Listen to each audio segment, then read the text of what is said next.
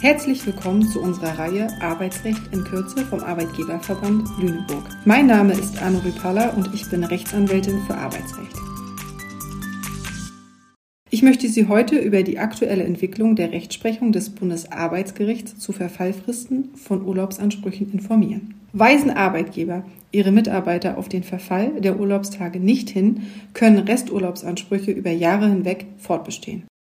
Im Dezember 2022 und im Januar 2023 sind diverse richtungsweisende Entscheidungen des Bundesarbeitsgerichts getroffen worden. Was bedeuten diese konkret für Sie als Arbeitgeber?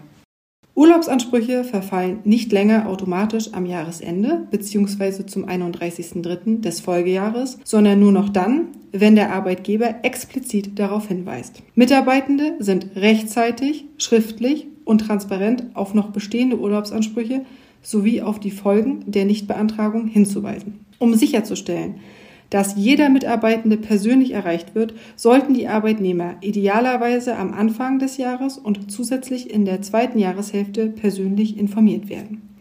Besonders zu beachten ist, auch ungenutzte Urlaubstage aus weit zurückliegenden Jahren erlöschen oder verjähren nicht ohne den Hinweis des Arbeitgebers.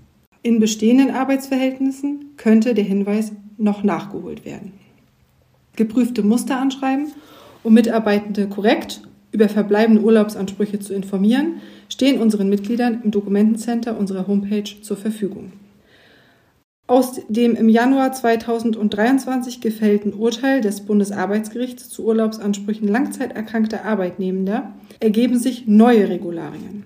Hier ist zu differenzieren, ob es sich um einen Urlaubsanspruch handelt, der bereits vor der Arbeitsunfähigkeit bestanden hat oder um einen, der währenddessen entstanden ist. Für den Fall, dass der Arbeitnehmer im Laufe des Jahres erkrankt, aber vorher zeitweise arbeitsfähig gewesen ist und somit den Urlaub hätte nehmen können, muss der Arbeitgeber auf den Verfall des Urlaubs hinweisen, sonst bleibt der Urlaubsanspruch bestehen. Aber Achtung, erkrankt der Arbeitnehmer bereits sehr früh zu Beginn eines Kalenderjahres und hatte der Arbeitgeber aufgrund der Kürze der Zeit gar nicht die Möglichkeit, auf den Verfall des Urlaubs hinzuweisen, verhält es sich so wie bei einer dauernden Arbeitsunfähigkeit während des gesamten Kalenderjahres.